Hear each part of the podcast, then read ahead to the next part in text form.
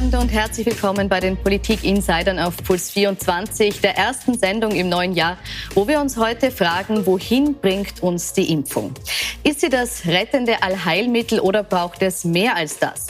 Nachdem der Impfstart am 27. Dezember groß gefeiert wird, kommt schnell Kritik an der Beschaffung, aber auch an der fehlenden Impfstrategie auf. Die Frage ist, werden die richtigen Menschen zum richtigen Zeitpunkt geimpft? Ist es so, dass der beste Impfstoff zur Verfügung steht und wer kommt wann dran? Und darüber diskutiere ich jetzt mit meinen Gästen im Studio. Ich begrüße dazu recht herzlich Elisabeth Schachler. Sie ist Buchautorin und Chefredakteurin von Das österreichische Gesundheitswesen. Herzlich willkommen. Und Alexander Herzog, den Generalsekretär des Verbands der pharmazeutischen Industrie Österreich, Pharmik. Herzlich Danke. willkommen. Danke für die Einladung. Frau Tagler, ich möchte mit Ihnen beginnen. Sie haben vor dem Start der Impfung gesagt, das Wichtigste ist jetzt Information und gute Kommunikation. Jetzt hat es vor zwei Tagen noch geheißen, der Impfplan müsse eingehalten werden. Es gebe einen gemeinsamen koordinierten Start am 12. Jänner. Gestern dann die Wende, geimpft wird sofort und so schnell wie möglich. Ist das eine gute Entscheidung? Das glaube ich ehrlich gesagt nicht, weil man sollte schon bei Plänen bleiben, die mal aufgestellt sind, weil sonst verwirrt man, glaube ich, die Menschen äh, noch mehr, als sie, glaube ich, eh schon verwirrt sind. Äh, noch dazu finde ich also das, was in den letzten Tagen eingesetzt hat, dieser Vergleich schon wieder zwischen den Ländern. Israel hat schon eine Million Menschen geimpft und USA so viel und so viel. Es ist ja kein Wettrennen. Und mit einer Woche oder so wie es jetzt ist, jetzt werden die Impfungen ein paar Tage vorgezogen, ähm, ist ja das, Impf, die, die, ist ja das ähm, Infektionsgeschehen jetzt nicht wirklich verändert. Abgesehen davon, dass es eine neue Mutation gibt, wo vielleicht doch ein bisschen Eile angesagt ist. Aber ich glaube, das verwirrt sehr, weil das, was man heute oder ja heute schon gesehen hat, ist, dass äh, mehr Impfstoff jetzt zu einem Pflegeheim geliefert worden ist. Das ist dann dort schnell verimpft worden. Ich glaube nicht, dass das der Sache wirklich gut tut, wenn man jetzt anfängt zu hetzen. Mhm. Ist es falsch, jetzt zu hetzen? Ja, also ich bin einmal sehr, sehr stolz darauf, dass es der pharmazeutischen Industrie gelungen ist, dass wir wirklich in einer Rekordzeit von nur zehn Monaten einen Impfstoff entwickelt haben. Ähm, es war also auch schon im Herbst oder Spätherbst, Frühwinter kein großes Geheimnis, dass wir im Dezember eine Zulassung haben. Insofern ähm, hat man da sicher auch schon einiges überlegt und es gab Pläne und ich glaube, Pläne kann man auch durchaus das ein oder andere Mal adjustieren oder readjustieren ich glaube, die Bevölkerung, das sieht jetzt nicht so sehr einen Plan, sondern äh, einfach auch das Gefühl, ja, die Impfung ist im Lande. Da haben äh, die Unternehmungen einen sehr guten Job gemacht. Also Sie und ja, die Impfung sollte auch, wenn sie im Land ist, sehr schnell verimpft werden. Und die Gefahr einer Verwirrung sehen Sie nicht? Und ich sehe da keine Ver Verwirrung, weil ja dieser Plan, der im Ministerium war, ja nicht so öffentlich kommuniziert wurde. Ähm, daher glaube ich, dass die Entscheidung letztendlich richtig war und ich begrüße da auch das Engagement vom Bundeskanzler, der dann natürlich gesagt hat, wir haben die Impfungen jetzt im Land und daher sollten sie auch zügig verimpft werden. Das halte ich für sinnvoll. Welche äh, Folgen befürchten Sie, dass Sie mit einer Verwirrung, wie Sie es nennen, einhergehen könnten? Oder warum kann das jetzt Für Verwirrung vor allen Dingen für das Personal, das jetzt impft. Und wenn die jetzt vorbereitet sind, dass nächsten Montag alles beginnt und dann heißt es plötzlich, das ist drei Tage früher. Man darf ja nicht äh, übersehen, dass in den Pflegeheimen das nicht so zack, zack geht. Mit alten Menschen, die äh, vielleicht gehbehindert sind, die besonders aufgeklärt werden müssen, wo es oft Personen gibt, die noch dazu eingeladen werden müssen, also äh, weil, weil die Personen vielleicht dement sind. Das geht nicht alles so schnell. Und also wie gesagt, ich bin da skeptisch, ob diese paar Tage wirklich, wirklich irgendeinen Sinn machen, außer dass man sagen kann, man hat jetzt dann auch 30.000 Menschen geimpft. Mhm. Jetzt ist es so, dass äh, auch in Österreich immer von einer sehr großen logistischen Herausforderung gesprochen wurde, auch wenn es eben Kritik gab an der Geschwindigkeit. Äh, warum klappt das in Israel, aber auch in Deutschland zum Beispiel besser als bei uns, diese Verteilung und dieses schnelle Impfen? Ich glaube, die Länder kann man nur sehr bedingt miteinander ver vergleichen. Österreich hat sich von vornherein ähm, zu einer anderen Impfstrategie entschlossen. Haben, Österreich hat man gesagt, die Impfung kommt zum Menschen, nicht die Menschen kommen zur Impfung. Also arbeitet ja mit, mit, mit Impfstraßen, ist eine, andere, ist eine andere Systematik.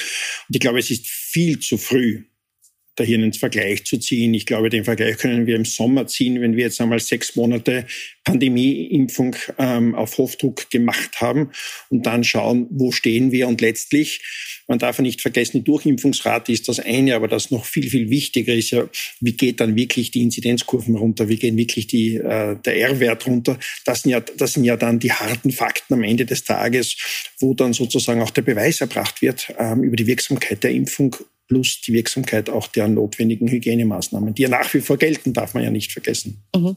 Also auch über das, was parallel zur Impfung noch stattfinden muss, sprechen wir gleich. Ich möchte jetzt äh, auch nochmal auf die Geschwindigkeit zu sprechen kommen. Also ein weiterer Grund für das äh, relativ langsame Anlaufen in Österreich wird auch gebracht, dass die Impfbereitschaft immer noch nicht so hoch ist, wie sie sein sollte. Gar nicht so sehr bei den Heimbewohnern, sondern vor allem bei den Pflegekräften. Hätte man sich dieser Herausforderung früher stellen müssen, hier die Menschen zu motivieren und von einer Impfung zu überzeugen? Überzeugung, äh, ja, also es geht um Information. Wir brauchen Informationen, wie wirksam ist die Impfung, welche Nebenwirkungen gibt es. Äh, wir haben jetzt mit heutigem Tag zwei Impfungen in Österreich zugelassen, in Europa zugelassen. Äh, da darf man nicht vergessen, dass diese Zulassungen nur auf Interimsdaten äh, beruhen. Das heißt, die Studien für diese, für diese Impfungen sind eigentlich auf zwei Jahre ange, angelegt. Jetzt gibt es Zwischenergebnisse und auf diesen Zwischenergebnissen basieren die Entscheidungen der Zulassungsbehörden. Das heißt, wir wissen noch nicht alles und wir sind, auch wenn man es nicht gerne hört, eigentlich mit diesen Massenimpfungen in einem riesigen Feldversuch. Es gibt gute Daten, es gibt Hoffnung, dass das alles gut wirkt und wenig, wenig Nebenwirkungen hat, aber alles wissen wir noch nicht. Das heißt, überzeugen jetzt ähm, ist möglicherweise ein bisschen das falsche Wort. Informieren ist mhm. das Zauberwort. Ich möchte das Stichwort aufgreifen. Wir sind in einem riesigen Feldversuch. Würden Sie das so unterschreiben? Äh, nein, würde ich so nicht unterschreiben. Weil? weil? weil das aus meiner Wahrnehmung nicht so ist. Ähm, aber jetzt sagt der Frau Czakler, es ist eine Studie, die auf zwei Jahre angelegt ist. Nach einem Jahr gibt es ein Zwischenergebnis und auf Basis dieses Zwischenergebnisses gibt es die Zulassung. Ja, ich glaube, vielleicht kann man das, äh, kann man hier Aufklärungsarbeit auch betreiben. Und ich glaube, gerade jetzt, und da bin ich bei der Frau Schachler schon, ähm, ist, tut es Not zu informieren und transparent zu informieren. Man muss sagen, was ist passiert, wie schauen die Studien aus, was ist da rausgekommen und was ist die Entscheidung, die auch dann die EMA getroffen hat. Es gab ähm, bei den Studien, wir haben das mehrfach auch ähm, betont, ähm, bei den Studieninhalten keinerlei Abweichungen zu einer normalen Studie, wie es bei der üblichen Arzneimittel- oder Impfstoffzulassung passiert. Es sind alle Vorschriften eingehalten worden. Es sind über 30.000, ähm, teilweise sogar 50.000 Probandinnen und Probanden in diese Studien integriert worden. Eine so große Zahl, wie es überhaupt noch nie gegeben hat. Und die Studien sind auch beendet worden. Das heißt, das Wort Feldversuch kann ich so nicht unterschreiben, weil auf Basis dieser, äh, dieser Ergebnisse dieser Studien, letztlich auch der Phase 3, kam von der EMA die Zulassung und EMA, die EMA hat sich mit der Zulassung etwas länger Zeit gelassen als die FDA und die ähm, UK-Behörde. Und das ist auch gut so. Sie ist, genauer geprüft worden. Und die EMA hat eine vollständige und uneingeschränkte Zulassung erteilt. Mhm. Aber was, was sind dann diese Studien, wenn, wenn äh, Frau Schachler sagt, das ist eigentlich auf zwei Jahre angelegt? Warum sagen Sie dann, es ist beendet? Ich kann das auf zwei Jahre angelegt nicht. Doch, das ist nachzulesen im, im, New England Journal und im Lancet, wo die, wo die Studien veröffentlicht sind. Ja, es sind äh, Studiendaten veröffentlicht. Es ist da drinnen, dass 30.000 Leute durchgeimpft wurden. Ja, äh, und, und es steht, die Studien sind auf zwei Jahre anberaumt und die EMA hat auch jetzt gefordert von den Unternehmen, dass per 31. März jetzt das erste Mal dann weitere Ergebnisse veröffentlicht werden. Es geht ja auch hauptsächlich um die Wirksamkeit. Das wissen wir ja überhaupt noch nicht, wie wirksam ist der Impfstoff auf lange Sicht gesehen, weil das ist ja auch nicht unerheblich. Dazu muss ich aber auch sagen, dass es ohnehin usuell ist, dass eine nach der Zulassung ja ohnehin laufend die, die jeweiligen ja. Daten eingepflegt werden müssen. Das ist sowieso ein Prozess, der ja. passiert sowieso bei jeder Zulassung und der passiert jetzt auch bei, ja. bei den Covid-19-Präparaten. Und daher unterscheiden die sich also prozessual in dem gesamten klinischen Trial-Ablauf nicht von einem normalen Präparat. Was man allerdings gemacht hat, und das erscheint mir sehr wichtig, damit hier keine Missverständnisse aufgreifen, man hat hier während dem Zulassungsprozess äh, sehr viele bürokratische Hürden aus dem Weg geräumt. Im Rahmen des sogenannten Rolling Review Verfahrens mhm. hat man bereits Zwischenergebnisse während der Begutachtungsphase um hineingenommen, zu erhöhen. um die Geschwindigkeit mich, mich zu erhöhen. Mich würde aber interessieren, Frau Schadler, wenn Sie sagen, es sind noch viele Fragen offen, welche Fragen konkret äh, sind für Sie noch offen? Welche müssten jetzt die Hersteller, konkret BioNTech, Pfizer und Moderna, noch beantworten? Zum Beispiel die, die, Länge der Wirksamkeit, die Dauer der Wirksamkeit. Das ist ja wichtig dann für das weitere Infektionsgeschehen. Mhm. Weil wenn, wir wissen ja noch nicht einmal beim, beim Virus selbst, wenn man die Krankheit gehabt hat, wie lange man dann immun ist gegen eine weitere Infektion. Auch das ist noch nicht klar. Und natürlich ist es, ist es noch nicht klar, wie lange die Wirksamkeit der, der Impfungen anhält. Weil normalerweise werden die Wirksamkeit und Sicherheitsdaten nach sechs Monaten dann bewertet. Diesmal ist man einen Kompromiss eingegangen, zwei Monate nach der letzten Impfung, also der zweiten, der zweiten Dosis sozusagen. Heißt das, dass man jetzt quasi für zwei Monate den Impfschutz garantieren kann, aber nicht länger? Also unsere Daten gehen davon aus, dass wir einen Impfschutz von, von weit über eine, einem Jahr haben. Wir gehen sogar zwischen zwei und drei Jahre aus, aus, aus den jetzigen Daten, die wir sozusagen auch mittels äh, komplizierter Algorithmen und künstlicher Intelligenz hochrechnen. Ähm, da ist ja sehr viel passiert, auch technologisch.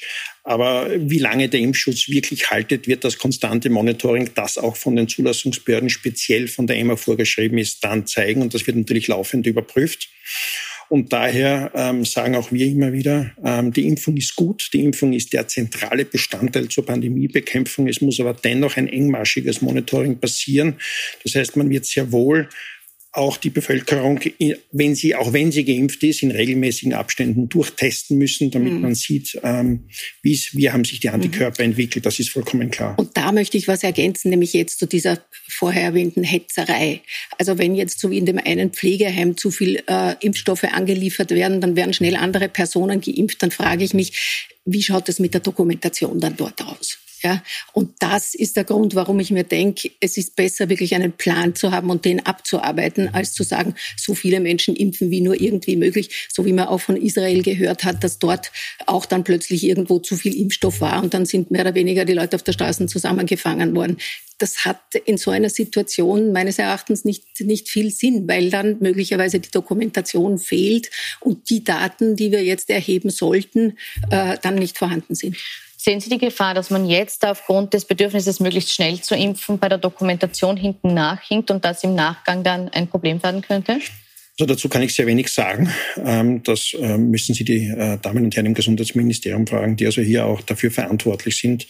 Aus meiner Wahrnehmung gehe ich davon aus, dass das auch ähm, trotz einer hohen Geschwindigkeit ordentlich gemacht wird, weil das das Ganze eine Pandemieimpfung ist, wusste man ja schon länger. Gut, aber dass man nicht wusste, wie viele Dosen tatsächlich äh, geimpft wurden, verimpft wurden, haben wir auch erlebt schon jetzt das im, ist korrekt, im Ministerium. Ja. ja. Aber wie gesagt, die Frage bitte ich an das Gesundheitsministerium Gut, dann erlauben Sie mir eine andere Frage. Kritisiert ist jetzt auch äh, die Beschaffung worden, äh, nämlich deshalb, weil es äh, Berichte gegeben hat, äh, demzufolge die EU mehr Dosen von BioNTech Pfizer hätte bestellen können, nämlich bis zu 500 Millionen statt der 300 Millionen, die jetzt tatsächlich bestellt wurden. Äh, war das ein Fehler? Die EU hat sich sehr frühzeitig entschlossen und das war sehr sinnvoll, dass sie gemeinsam äh, mit den Herstellern hier Verträge verhandelt hat. Das halte ich, das haben wir alle, auch die Industrie, für gut und sinnvoll gehalten, weil hätte jedes Land einzeln die Impfstoffe bestellt, dann wäre da ein wirkliches Chaos innerhalb von Europa herausgekommen. Daher ist die Entscheidung grundsätzlich richtig. Die EU hat sich auch richtigerweise entschieden, das Risiko, sprich die Bestellmengen auf viele Hersteller aufzuteilen. Ähm, ob man im Nachhinein von Pfizer BioNTech hätte mehr bestellen sollen, ist eine Frage, die ist zu stellen, aber die ist irgendwie auch wieder sinnlos, weil es ist nun einmal das bestellt worden, was bestellt ist. Und die EU hat im Gesamten ja weit über 200 Prozent an den nötigen Mengen überhaupt bestellt. Das heißt, wir haben eine doppelte Überbestellung in der, in der EU. Im Moment laufen halt nur die Lieferungen erst langsam an, logischerweise. Aber wir werden noch, ähm, in, wenn wir im Herbst uns noch einmal über dieses Thema unterhalten, werden wir wahrscheinlich schon sagen, was machen wir mit dem ganzen überflüssigen Impfstoff? Und da wird dann das Thema sehr wohl sein, ähm, welche Länder bekommen diesen Impfstoff, welche Länder benötigen ihn, ihn noch. Das ist dann eine Frage, die auch zu beantworten ist. Aber Ihre Eingangsfrage, ich glaube, dass die EU hier richtig gehandelt hat und dass man hier auch ähm, den Stand, der, den Kenntnisstand, den man zum damaligen Zeitpunkt, wo man die Verhandlungen gemacht hat, gut durchaus einfließen hat lassen. Verstehen Sie die Kritik am aktuellen Beschaffungsmanagement?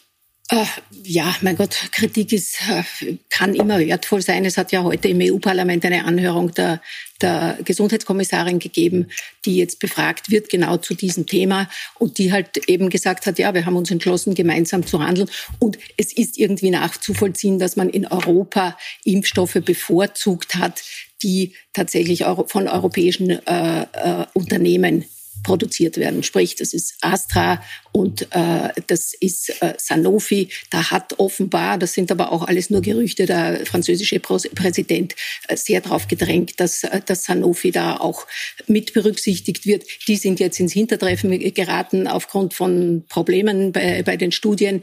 Das konnte man alles nicht ahnen. Mhm. Ich muss auch dazu noch sagen, ähm, es ist auch schwieriger, wissen Sie, weil man immer das mit Israel ver vergleicht. Da muss ich jetzt eine ganz, ganz große ähm, Lanze für die Europäische Union brechen. Es ist nicht leicht, ähm, als Verhandlungsteam 27 ähm, Ländern, die die Bedürfnisse von 27 Ländern, die teilweise sehr verschieden sind, unter einen Hut zu bringen, ein Verhandlungsteam. Das ist anders, als wenn der Ministerpräsident eines Landes, der die politische Macht, den politischen Willen und auch die finanziellen Möglichkeiten hat, sich direkt mit dem Chef des ein oder anderen Pharmaunternehmens telefonisch austauscht und dort die Bestellungen abgibt. Aber kommen wir noch ganz kurz auf diesen Punkt. Äh, war es sinnvoll, äh, von den Ländern zu kaufen, die eben in Europa ansässig sind, Europa zu produzieren? Ist das auch ein, ein gewisses Sicherheitsdenken und macht das aus der äh, Warte auch Sinn? Die pharmazeutische Industrie ist eine sehr global äh, organisierte Industrie. Da würde ich aus Sicht der Industrie hier keinen Unterschied sehen wollen. Keinen Unterschied sehen. Äh, Frau Tachler, kommen wir vielleicht zu den verschiedenen Impfstoffen, die es gibt. Seit gestern ist der moderne Impfstoff als zweiter zugelassen. Der basiert grundsätzlich wie auch der erste äh, auf dieser mRNA-Technologie, also auf einer neuen Technologie, hat aber einige logistische Vorteile. Er muss nur bei minus 20 Grad gelagert werden, nicht bei minus 70 äh, wie der von BioNTech Pfizer und kann auch nach der Verwendung, also vor der Verwendung nach dem Auftauen bis zu 30 Tage im Kühlschrank mhm. gelagert werden. Das macht es einfacher.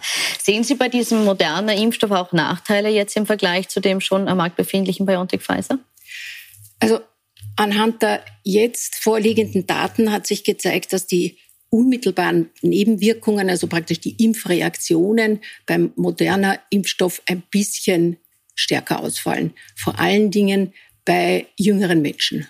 Das ist das, was man, was man bis jetzt weiß. Ansonsten, glaube ich, gibt es nicht viel Unterschied. Also in der Logistik, so wie Sie sagen, ist er möglicherweise einfacher handelbar. Soweit ich weiß, bekommt Österreich im ersten Quartal 200 Dosen des moderner Impfstoffs. Ähm, also ja, ich, ich habe auch 300.000. 300.000. 300.000 Hat sich das geändert? Nein. Weil ich habe immer nur von 200.000 gehört. 200.000 bis im ersten Quartal. Aber gut, sind halt 100.000 äh, mehr, mehr. Äh, die verimpft werden können. Ähm, ich weiß nicht, wann Moderna ich jetzt liefern kann. Ich gehe davon aus, ziemlich bald. Äh, und, äh, aber großartige Nachteile ergeben sich also aus den Studien nicht. Nicht. Sehen Sie ähnlich? Ja, äh, es ist ganz klar, es steht auch in, in dem, im Zulassungsantrag drinnen. Es, ein Unterschied ist zu sagen, Pfizer geht schon ab, jetzt ab 16 Jahren empfohlen, Moderna erst ab, äh, erst ab 18 Jahren. Das ist für mich ein wesentliches Unterscheidungsmerkmal. Ansonsten kann ich das nur nachvollziehen. Also, ja. ob es Impfreaktionen wirklich etwas stärker ausfallen, muss man, muss man genau hinschauen, aber in Wahrheit basieren sie auch auf der gleichen Te Te Technologie. Ja, also es ist technologisch ist das selbe. Gehen wir vielleicht zum dritten Impfstoff, der auf einer anderen Technologie ja. basiert. Das ist der von AstraZeneca, der in Großbritannien ja schon verimpft wird. In ja. In der EU gibt es noch keine Zulassung. Richtig, Was ja. verhindert die Zulassung derzeit noch? Ja, schauen Sie, ähm, die EU hat ein anderes Zulassungsverfahren als Großbritannien und als die USA. Das erscheint mir sehr wichtig, mal darzustellen. Die EMA hat das Instrument der Notfallszulassung nicht. Äh, AstraZeneca ist in den USA und in England notfalls zugelassen. Das gibt es in Europa nicht. Die, die EMA lasst zu oder sie lasst nicht zu. Ähm, und daher lasst sich die EMA auch hier noch, ähm, studiert die Daten noch etwas genauer. Das ist eine andere Behörde mit anderen Mechanismen das würde ich jetzt nicht werten wollen. Mhm. Die EMA wartet noch auf Daten aus Amerika, weil sich beim Astra-Impfstoff ja gezeigt hat, da ist ja mitten drunter sozusagen ein Hoppala passiert in einem Studienarm, wo dann eine geringere Dosis verimpft worden ist. Und da hat sich gezeigt, dass das sogar wirksamer ist, mit einer geringeren Dosis zu impfen. Das hat aber nur äh, Probanden betroffen, die jünger waren als 55 Jahre. Jetzt will man die Studiendaten haben aus Amerika, wo alle Probanden wirklich mit dem gesamten, mit der gesamten Dosis zweimal geimpft worden sind, um wirklich festzustellen, wie die Wirksamkeit jetzt, jetzt ist. Ja, da hat ja auch die, die EMA AstraZeneca auch aufgefordert, hier noch Daten nach, genau. nachzuliefern. Und auf die wartet man jetzt. Ne? Die werden nach, ja. nachgeliefert und ja. dann wird noch das eine oder andere noch einmal kontrolliert. Und da fühle ich mich aber auch sehr wohl, weil dann wissen Absolut. wir, dass die Zulassungsprozesse funktionieren und dass dort nicht Natürlich. gehudelt wird. Also das zum Vergleich. England war so schnell und alle sagen, die EMA lasst sich jetzt so viel Zeit. Nein, das ist, der Vorwurf greift genau, überhaupt nicht. Genaueres hinschauen. Also eine, eine ja. Sicherheitsvorkehrung. Ja, absolut. Also die um, ähm, EMA gilt, als, gilt auch global als eine sehr, sehr strenge Behörde.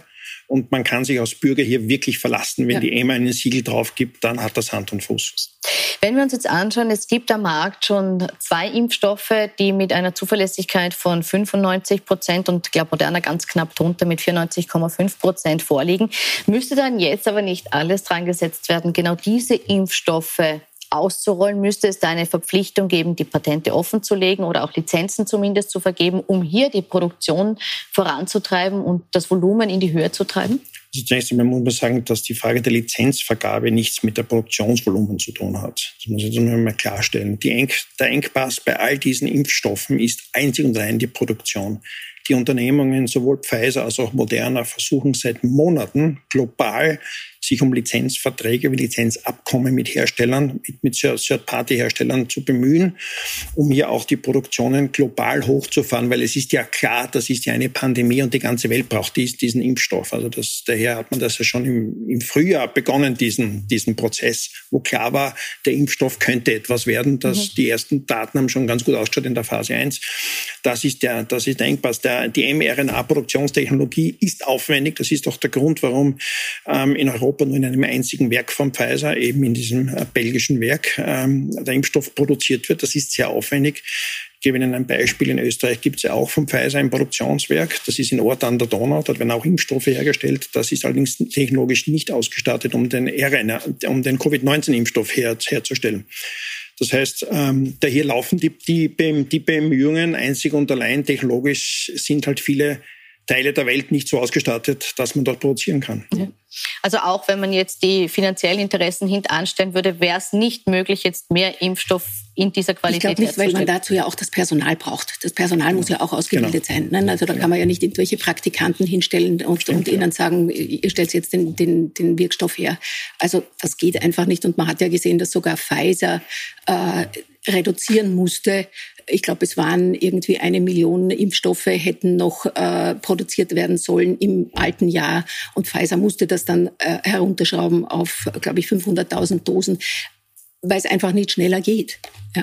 Jetzt bekommen wir einen zweiten und wahrscheinlich im Laufe des Februars, spätestens März, einen dritten Impfstoff, der zugelassen ist am Markt und können damit hoffentlich die Situation entspannen. Gesundheitsminister Rudolf Anschober hat heute in einer Pressekonferenz gesagt, dass spätestens im Laufe des Sommers für jeden Menschen in Österreich ein Impfangebot äh, bereitstehen soll. Frau Schachler, gehen Sie davon aus, dass man sich dann den Impfstoff aussuchen können wird?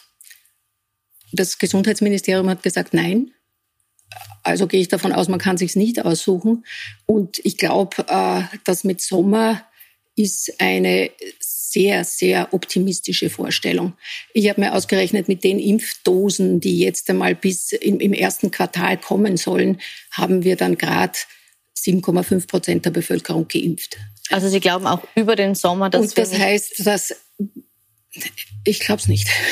Also es wird sich schlicht nicht aus. Erstens einmal wissen wir nicht, wann der AstraZeneca-Impfstoff zugelassen wird. Da gibt es ja noch diverse, diverse Fragen. Und wir wissen auch, also vielleicht wissen Sie das, Johnson Johnson habe ich gar nichts mehr gehört. Ich weiß gar nicht, ob die schon, schon angesucht haben.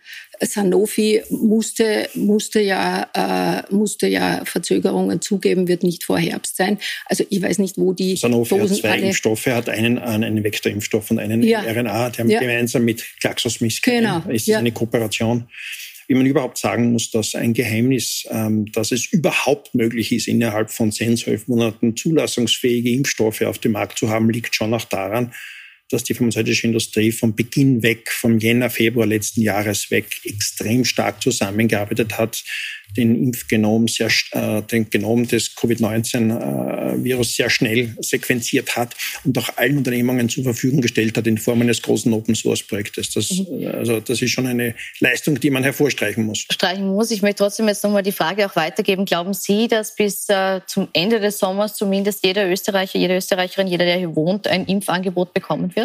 Wir von Seiten der Industrie tun das Mögliche. Wir arbeiten 24-7 durch. Es gibt bei uns keine Feiertage. Es gibt bei uns flächendeckende Urlaubssperren in, in den Unternehmungen. Also es ist die ganze Weihnachtszeit ist durchgearbeitet worden. Wir tun unser Möglichstes, um die Impfstoffe, die zugelassen sind, zu produzieren global. Und wir tun unser Möglichstes, um die Impfstoffe, die noch nicht zugelassen sind, schnell durch eine, zu einer Zulassung zu, zu bringen. Ich könnte es mir schon vorstellen, wenn uns das Glück ein bisschen hold ist, dass wir es schaffen. Aber ich bin bei Ihnen, das ist ein durchaus anspruchsvoller Zeitplan. Jetzt ist es so, dass äh, ja die Impfskepsis in Österreich nach wie vor hoch ist, auch wenn sie schon langsam zurückgeht, je mehr man weiß und je mehr positive Erfahrungen es mit den Impfstoffen gibt. Äh, befürchten Sie, dass vielleicht selbst wenn der Impfstoff dann mal zur Verfügung gestellt ist, den einen oder anderen gibt, der sagt, äh, ich will mit dem Besten und nicht mit dem Zweitbesten geimpft werden. Und jetzt warte ich lieber, bis der mit 95 Prozent Schutz am Tisch liegt und für mich zur Verfügung steht. Oder halten Sie diese äh, Sorge eher für unberechtigt? Also ich halte die Sorge für wirklich unberechtigt und ich bin sehr froh, dass Sie mir diese Frage stellen. Ähm, das ist eine, ähm, eine sehr akademische Diskussion. Diese Impfstoffe sind alle hochwirksam. Es gibt keinen anderen Impfstoff. Also der Grippeimpfstoff hat eine deutlich geringere Wirksamkeit und dort war das Ganze nie ein Thema. Man hat das genommen und war gegen die Grippe auch geschützt. Ähm, die Impfstoffe sind alle hervorragend. Das ist ein bisschen wie die alte Diskussion, die wir noch bei den Autoquartetten gehabt haben mit den 0 auf 100 Beschleunigungswerten. Ist vielleicht nicht bei den Damen, aber vielleicht eher bei den Ich hatte diese Männern. Autokarten auch. Ja. ja, dann hat man halt gesagt, man ist halt ein paar Zehntelsekunden schneller auf 100, steht dann bei der nächsten Ampel erst wieder auf, wieder auf Rot. Das ist, eine, das ist genauso eine sinnlos Diskussion. Und daher, äh, glaube ich, sind die Impfstoffe alle gut, aber es wird Leute geben, und da haben Sie recht, die sagen, nein, ich fühle mich beim Impfstoff A, beim Impfstoff B, beim Impfstoff C wohler. Wenn Sie das unbedingt haben wollen, wird man sicher Mittel und Wege finden, dass Sie dazu kommen. Notfalls müssen sie halt auch ein bisschen länger warten. Aber das sind die Leute, die wir ja, äh, die wir sehr schätzen, weil die beschäftigen sich intensiv auch mit, mit der Materie ähm, ein bisschen mehr Sorgen mache ich mir um die Leute, die, die, sich damit nicht beschäftigen und die Impfung von vornherein ablehnen. Und ich glaube, darüber sollten wir auch noch sprechen. Ja, ein Punkt, den ich auch noch kurz aufgreifen möchte, über die werden wir auch noch reden, über die Impfskeptiker, ist äh, aber schon die Frage, äh, jetzt haben Sie beide gesagt, Ende des Sommers ist sogar eher unrealistisch. Äh, tun. Ich habe nicht gesagt unrealistisch, ich habe gesagt anspruchsvoll. Anspruchsvoll, aber machbar. Gut, Sie haben gesagt unrealistisch, Sie haben gesagt anspruchsvoll. anspruchsvoll. Gut, aber meine Frage ist, schauen wir im Moment gerade zu viel auf die Impfung, genau, also insgesamt in der Pandemiebekämpfung? Müssen wir jetzt auch eher nochmal das Augenmerk auf die Zeit äh, richten, bis wir die Durchimpfung haben? Und was brauchen wir in der Zeit bis dorthin noch? Also das ist sicher der Fall, dass jetzt vor allen Dingen auf die Zahlen geschaut wird, verglichen wird mit anderen Ländern, die haben schon und so, oder aber auf Massentestungen. Und es ist immer noch keine Strategie da. Was tun wir, bis wirklich ausreichend Menschen geimpft sind? Äh, man hört, 70 Prozent der Menschen sollten geimpft sein um eine wirkliche Herdenimmunität zu erreichen. Das ist ein hoher Prozentsatz. Äh, und bis der erreicht ist, also selbst wenn bis zum Sommer das Angebot an alle Menschen da ist, sind so schnell nicht alle durchgeimpft. Das heißt, wir brauchen mindestens noch ein Dreiviertel, wenn nicht ein ganzes Jahr, wirklich eine Strategie, wie wir umgehen. Zumal jetzt ja eine neue Mutation praktisch schon an der Grenze steht. Ich glaube, es gibt auch schon Fälle in Österreich, die äh, infektiöser sein soll. Das heißt, die Infektionszahlen werden höchstwahrscheinlich in der nächsten Zeit, in der nächsten Zeit extrem steigen. Und wir werden, fürchte ich, wenn also weiterhin keine Strategie besteht, etwas anderes zu tun, von einem Lockdown in den nächsten hüpfen bis Mai, bis dann wieder schöner und wärmer wird und möglicherweise das Virus sich dann aufgrund der, der Wärme und weil die Menschen wieder mehr draußen sind, ein bisschen zurückzieht. Jetzt sagt die SPÖ eigentlich seit dem letzten Sommer, was wir ganz dringend brauchen, sind Testkits Tests für zu Hause. Äh, unterstreichen Sie die Forderung und hat man da zu wenig Gas gegeben, gerade bei diesen Tests, die man selbst anwenden kann? Lassen Sie mich da ja noch zuerst ähm, noch eine kurze Replik machen. Ähm, weil, Sie mich, weil Sie auch die Frage gestellt haben, was ist notwendig, ähm, bis wir diese Durchimpfungsrate haben. Ja, wir brauchen rund zwei Drittel Durchimpfungsrate. Das ist notwendig, weil wir sonst nicht die Pandemie nicht nachhaltig bekämpfen können. Ähm, Ich finde, da wird es notwendig sein, dass wir auf jeden Fall die Hygieneregeln, die Abstandsregeln, ähm, leider Gottes auch den einen oder anderen Lockdown noch wahrscheinlich über uns ergehen lassen müssen mit all den Problemen, all den gesellschaftlichen, den wirtschaftlichen Problemen, die wir, die wir haben. Ähm, allerdings bin ich doch sehr froh, dass das Licht am Tunnel schon sehr hell ist, weil den Sommer sehen wir. Und man stelle sich nur vor, der Kanzler hätte sagen müssen, ja, wir haben Licht, Licht am Dunkel, aber die Impfung kommt das leider erst 2024. Ich meine, das wäre richtige Katastrophe. Jetzt reden wir ja nur darüber, ob wir es im Sommer haben oder nicht haben. Also insofern bin ich da eher auf der optimistischeren Seite. Was die Testkits betrifft, ich halte die Idee der Testkits, ähm, sie nach Hause zu schicken, wenn sie denn zugelassen sind. Es gibt keine in Europa zulassenen Testkits. Aber das wäre ähm, auch die Frage, hat man hier zu wenig Gas gegeben? Hat man sich zu sehr auf die Impfung konzentriert und zu wenig geschaut? Nein, das sind zwei Paar, nein, ähm, Einspruch erörtern. Das sind, das sind zwei kurzer Einspruch, weil wir sind schon am Ende der Zeit. Kurzer Einspruch, nein, ja. Das sind zwei Paar Schuhe. Ähm, die Testkits, äh, die, die Testkit-Entwicklung läuft ja sowieso weiter. Und wenn man es möglich hat, dass man die Tests nach Hause schickt und die Leute sich selber zu Hause testen können, ist das gut und sinnvoll. Die Frage ist halt nur, wie ermöglicht man das dann den Leuten, dass sie sich irgendwo ausweisen können? Weil wenn man irgendwo eine, eine Ausweispflicht, wie es jetzt in der Hotellerie diskutiert wird, ähm, da müssen Sie ja dennoch zu irgendeiner Stelle hingehen und sich testen lassen, damit Sie dort einen Ausweis bekommen. Also da muss man unterscheiden zwischen ich lasse mich testen, damit ich selber weiß. Oder und ich lasse mich testen, damit ich einen Ausweis bekomme. Der gilt dann halt auch nur 48 Stunden. Da wäre halt super, wenn die Digitalisierung noch ein bisschen einen Schub bekommen würde, dass man das noch digital macht und vielleicht aufs Handy bekommt. Gut. Zum Einbremsen werden wir beides brauchen. Wir sind leider am Ende unserer Zeit. Wir werden äh, sicher nicht die letzte Impfdiskussion geführt haben. Diesem Jahr. Ich bedanke ich mich fürs Kommen. Hoffe, wir sehen uns bald wieder. Ihnen wünsche ich noch einen schönen Abend auf Puls 24.